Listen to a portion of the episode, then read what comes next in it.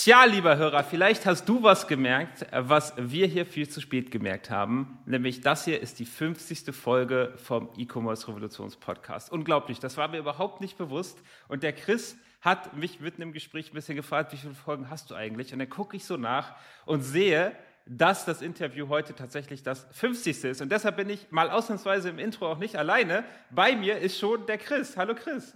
Hi, hallo Florian, mich freut's. Mega, lass uns das feiern, dass ihr jetzt 50 Folgen habt. Ja, lass uns das feiern. Äh, Chris, wenn die Leute sich für dich interessieren, du erzählst ja noch gleich ganz, ganz, ganz, ganz viel über dich und deine Reise, aber du hast noch was richtig Cooles dabei. Das war so, also auch, das, das klingt jetzt alles super staged, aber das war alles komplett spontan. Wir haben uns das gerade ausgedacht und der, Phil, äh, der, der, Chris hat einfach so aus dem Ärmel geschüttelt. Komm, da machen wir jetzt was richtig Cooles für seine yes, Hörer. Chris, erzähl, erzähl, doch mal. Du möchtest meinen Hörern oder unseren Hörern einen richtig schönen Moment machen. Wie funktioniert ich das? Ich möchte mit Mehrwertkaffee euch die Chance geben, im Moment zu leben und deswegen spendieren wir fünf Probierpakete im Wert von 16,99 Euro an die Hörer, die ersten fünf, äh, jetzt zur 50. Folge, um das gemeinsam zu feiern. Ist, also Chris, ich finde das so cool. Vielen, vielen Dank dafür. Und da, ihr müsst auch eure E-Mail da nicht eintragen oder sowas. Es geht jetzt nicht darum, um Lied zu sammeln. Das ist keine Verlosung oder sonst irgendwas, sondern ihr klickt einfach auf den Link in den Show Notes. Die ersten fünf, wir konnten es leider jetzt nicht anders machen. Ähm, jetzt, jetzt fängt mal der äh, frühe Vogel den Wurm. Also die ersten fünf, die auf den Link klicken, die bekommen ihr Probierpaket. Ähm, und das hat auch, da ist, da ist jetzt nichts attached oder sowas. Das ist keine Marketing. Wir übernehmen die Versandkosten und das Probierpaket geht komplett auf mich. Und ich finde es richtig cool, Florian, ähm, jetzt schon den zweiten Podcast hier, nachdem wir die erste Folge gemacht haben, einzusteigen. Und bin sehr gespannt auch, was für Fragen dich beschäftigen, wo ich äh, hoffentlich ja mit dem Wissen oder den Zahlen, die wir gemacht haben, dem einen oder anderen Hörer auch die Möglichkeit geben kann, was mitzunehmen. Auf jeden Fall wirst du sie alle sehr, sehr inspirieren. Gut, also lieber Hörer, du startest jetzt aber erstmal mit Episode 1, die startet jetzt und äh, wir nehmen jetzt Episode 2 auf. Ist alles ein bisschen verdreht heute, aber super cool. Lasst uns gemeinsam die 50. Episode feiern.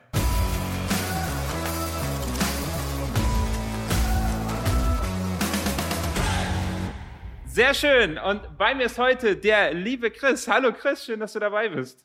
Hi, hallo Florian. Äh, äh, Chris, ich muss jetzt mit einem kleinen Geständnis einsteigen. Ich habe seit zehn Jahren keinen Kaffee mehr getrunken, nicht eine einzige Tasse. Und davor nur Karo-Kaffee?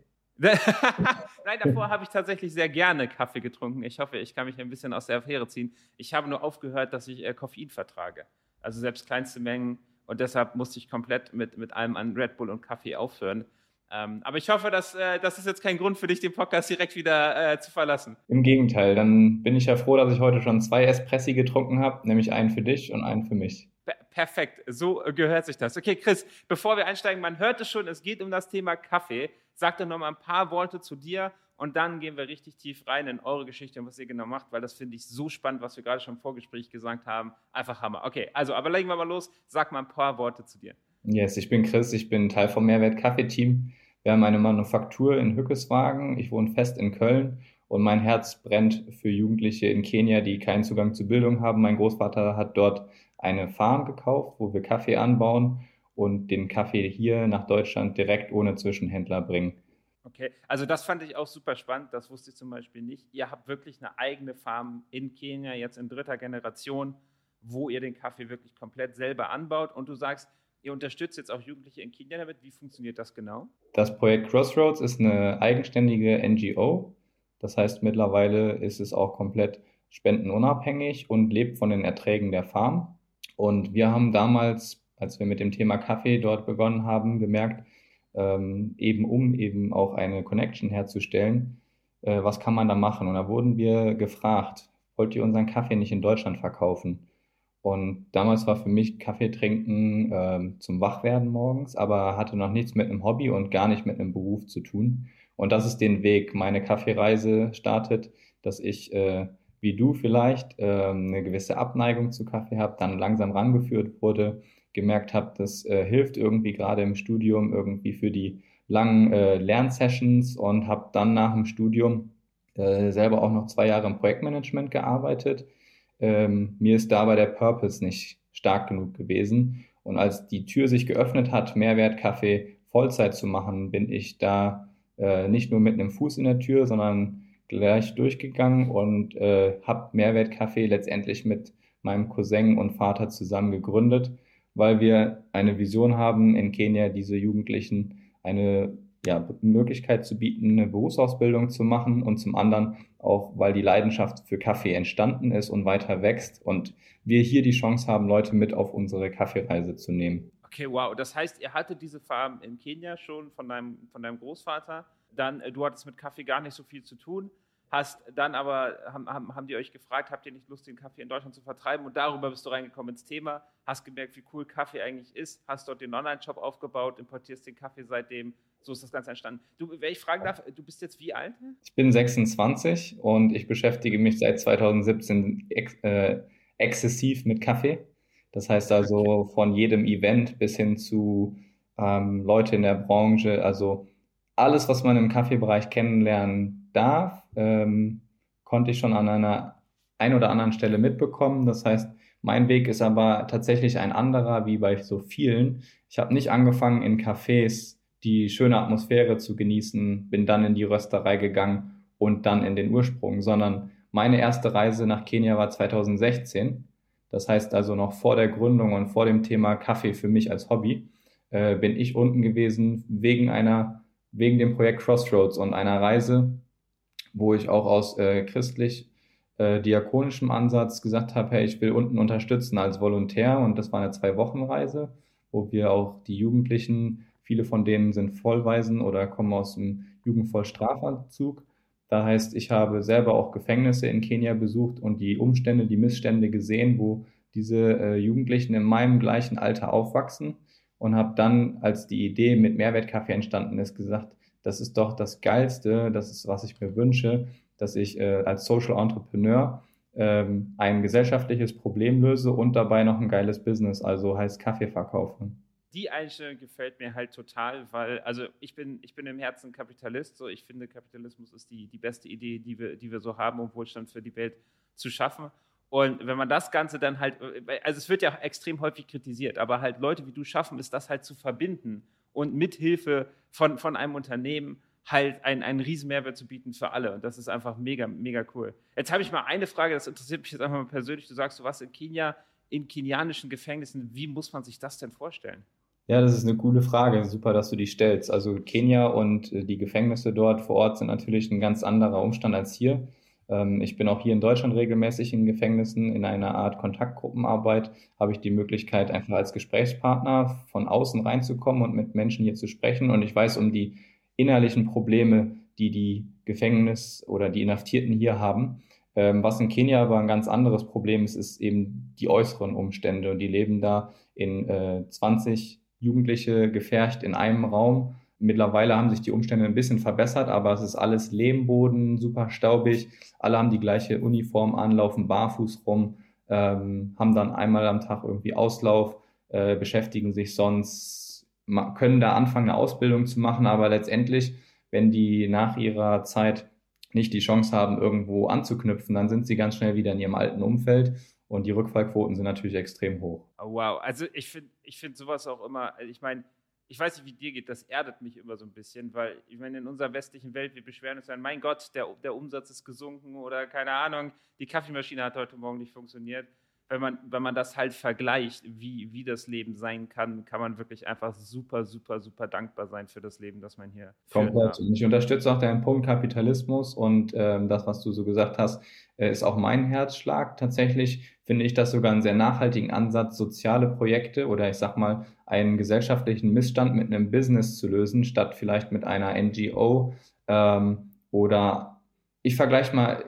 NGO und Business, das kann ich nicht vergleichen. Ich kann aber auch für mich als eigene Person sprechen. Und da weiß ich, ähm, ich habe selber miterlebt, meine Eltern waren Missionare, sind Missionare ähm, und haben von Spenden anfangs gelebt. Und ähm, der Unterschied ist halt, wenn wir ein Business aufbauen, was ein gesellschaftliches Problem löst und da aber auch noch die Möglichkeit haben, faire Gehälter zu bezahlen und äh, sowohl in den Anbauland, Anbaubedingungen äh, sind uns extrem wichtig, aber auch hier vor Ort letztendlich äh, faire An oder faire Arbeitsbedingungen zu haben, dann haben wir etwas geschaffen, was auch über meine Person hinaus weiter bestehen kann. Das heißt, ich will ein Business bauen, was auch nach mir weiterlebt, weil es nachhaltig ist, äh, sowohl auf der einen als auch auf der anderen Seite.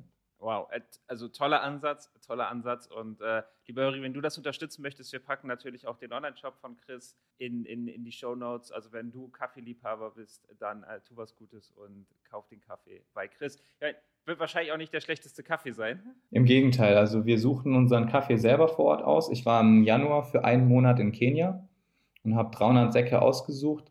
Ähm, mein emotionalster Moment war dieses Jahr tatsächlich die Ankunft von diesem Container. Das war jetzt unser vierter Container. Ich habe gesagt, wir beschäftigen uns jetzt oder ich beschäftige mich intensiv seit 2017 mit dem Kaffee. Wir haben das Jahr darauf den ersten Container und jetzt den vierten Container importiert und haben damals mit einem halben Container angefangen. Und das war jetzt mit 300 Sack Proppe, Proppe voller Container. Ähm, 300 Sack, A60 Kilo.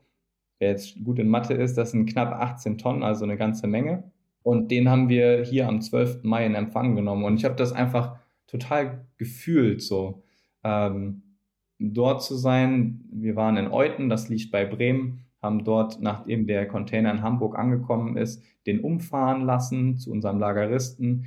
Dort die äh, habe ich selber sozusagen auch mit ähm, dem Schneider die Plompe aufmachen dürfen und dann den Container geöffnet. Und ihr kommt sozusagen das, was du im Januar ausgesucht hast, eins zu eins so viel später dann hier in Deutschland entgegen, aber der Geruch ist der gleiche, die, die Säcke sind die gleichen, die Emotionen so, das ist einfach, ich habe mich wieder gefühlt, als ob ich in Kenia bin.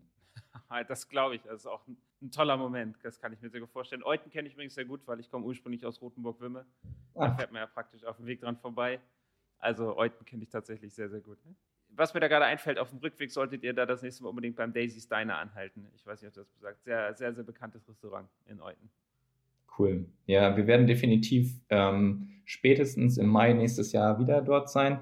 Kaffee ist ja ein sehr interessantes Produkt, denn wie zum Beispiel bei anderen Produkten, es ist nicht einmal produziert und dann läuft es immer so, sondern jedes Jahr verändern sich die Umstände. Das heißt also auch deswegen sind wir jedes Jahr selber vor Ort weil bei jedem Farmer, mit dem wir zusammenarbeiten, und das sind mittlerweile eine ganze Menge, in einer Region so groß wie etwa das Saarland im Westen von Kenia, heute regnet es mehr, morgen weniger. Die Anbaubedingungen allein in dem kleinen Gebiet, wie groß das Saarland ist, damit man sich das mal auch vorstellen kann, äh, sind Anbauhöhen von 1500 bis 2000 Metern, wo Kaffeefarmer Kaffee anbauen. Und dann natürlich auch das ganze Processing, sozusagen die Aufbereitung. Äh, jedes Jahr müssen wir Muster ziehen. Das heißt also, ich kriege eigentlich für jede, von jedem Farmer drei Muster. Äh, einmal das Milling-Muster, das Pre-Shipping-Muster und dann auch hier Arrival-Muster. Wenn der Kaffee angekommen ist, ziehen wir Muster, so dass wir die Qualität kontinuierlich ähm, ja, kontrollieren können und so auch für die beste Qualität sorgen. Gut, ähm, also was ich ja bei Kaffee extrem spannend finde, ist, dass, wie du selber sagst, es ist ein Produkt in wechselnder Qualität. Ich, ich trinke ja hier gerade aus meiner Air-Up-Flasche, so, die, die kann man halt, da hat man einmal die Maschine, die das Ding herstellt und dann haut die tausend Stück in einer Minute raus oder sowas. Bei Kaffee ist es anders. Wie geht ihr denn um mit dort schwankender Qualität, vielleicht auch schwankendem Geschmack? Also wir haben vor Ort tatsächlich gemerkt, dass es halt wichtig ist, nah am Pharma zu sein. Ähm, und da auch dann die Qualität vor Ort zu prüfen, machen wir so. Wir haben einen Probenröster vor Ort mit dabei. Das heißt, wir können auf der Farm selber 50 Gramm Muster rösten und direkt auch probieren. Okay, aber das heißt, das muss ich mal kurz fragen. Der Kaffee muss ja geröstet werden, das macht ihr aber eigentlich in Deutschland. Also rösten und verpacken ist ja in Deutschland, ihr importiert den rohen Kaffee in Anführungsstrichen. Genau, man sagt, dass das Aroma bei frisch geröstetem Kaffee zwischen vier bis zwölf Wochen am besten ist. Das heißt also, um die Lieferkette mal rückverfolgen zu können, wir erhalten den Kaffee hier als grüne Bohne rösten dann frisch hier in Deutschland, verpacken und versenden röstfrisch an unseren Kunden. Ähm, jetzt fragt man vielleicht, okay, gibt es auch nicht Möglichkeiten in Kenia äh, zu rösten? Ja, definitiv. Ähm, in, ich sag mal, Anbetracht dessen, dass auch Globalisierung weiter fortschreitet, ist das bestimmt ein Thema. Und für den lokalen Markt gibt es auch bereits Röster, die wir auch vor Ort kennen, die dort rösten. Ähm, und den Kaffee, den wir halt aussuchen vor Ort, der ist noch grün. Das heißt also, wenn wir den Geschmack testen wollen vor Ort in Kenia, dann besteht die Möglichkeit, dass wir eine Musterröstung machen. Und da gibt es ganz coole Maschinen für, 50 Gramm äh, Proben können die jetzt rösten mit dem, wo wir arbeiten. Und dann kann man auch dem Farmer selber seinen Kaffee zeigen. Und das ist das Coole. Kenianer sind Teetrinker. Und wenn die ihren eigenen Kaffee trinken, dann ist das sozusagen so ein emotionales Hoch, wo sie sagen, boah, das ist mein, mein, mein eigener Kaffee, so, den ich hier hinten anbaue. Ähm, und das ist halt auch Teil von dem, was wir vor Ort machen. Wir sind nicht nur wegen dem Projekt dort, sondern wir haben auch einen großen Impact in der ganzen Region, weil wir die Farmer schulen, weil sie das erste Mal einen direkten Händler haben, der nicht über die Börse, sondern mit ihnen den Preis verhandelt und gucken kann, wie sind die Bedingungen und nach Qualität für gute Qualität auch mehr bezahlen. Das ist ja total das Incentive, was verloren geht, wenn du einfach nur auf der Börse den äh, Standardpreis kriegst, sage ich mal. Und wir haben gemerkt, dass die Qualität halt durch jedes Jahr und durch die Zusammenarbeit stetig sich verbessert. Und das ist eigentlich für beide ein Benefit. Für die Kenianer, weil sie so gute Preise kriegen wie noch nie vorher. Und für uns, weil die Qualität ständig steigt. Und unser kenianischer Kaffee ist mittlerweile so beliebt, dass nicht nur wir den rösten, sondern dass auch in vielen deutschen Röstereien äh, von oben Kiel bis unten südlichste Stadt Deutschlands, Sonthofen, äh, wir Röster haben, die dann die Rohbohne beziehen, daraus eine eigene Röstung machen und den unter ihrem Brand anbieten. Okay, wow. Also auch ich, ich meine, schön, dass du das mit der Börse ansprichst, weil ich habe mal gehört, dass so der, der Westen hat sich so auf so einen Minimalstandard für Kaffee geeinigt, der im Prinzip daraus besteht, dass man das möglichst billig an der Börse einkauft, irgendwie röstet, äh, jahrelang liegen lässt und dann irgendwie Kaffee draus macht, am besten Filterkaffee. Ähm, ja, klar, also allein Qualitätsunterschiede, wenn äh, man im Supermarkt Kaffee einkauft, äh, hast du schon mal drauf geguckt auf die Verpackung, was steht da maximal drauf? Da, da musst du mein Ich vor zehn Jahren fragen.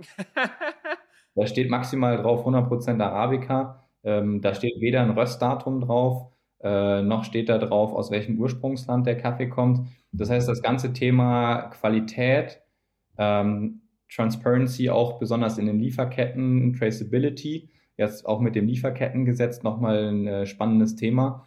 Ähm, da arbeiten wir ganz vorne mit in der Kaffeeszene, wo wir halt durch direkten Handel äh, nicht nur wissen, wo das Geld zu 100 Prozent ankommt, sondern wir wissen auch, von welchem Pharma kommt das. Wir können direktes Feedback geben, um die Qualität zu verbessern.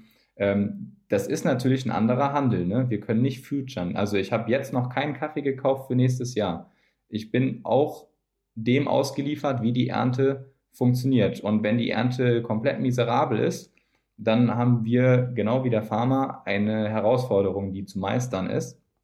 Ähm, und wir futuren den Kaffee nicht auf der Börse und haben jetzt schon Kontrakte abgeschlossen über Kaffee, den es noch gar nicht gibt, sondern wenn der Kaffee nächstes Jahr im Januar dort liegt und wir wissen, wie viele Säcke zur Verfügung sind, dann können wir eine Kaufentscheidung treffen.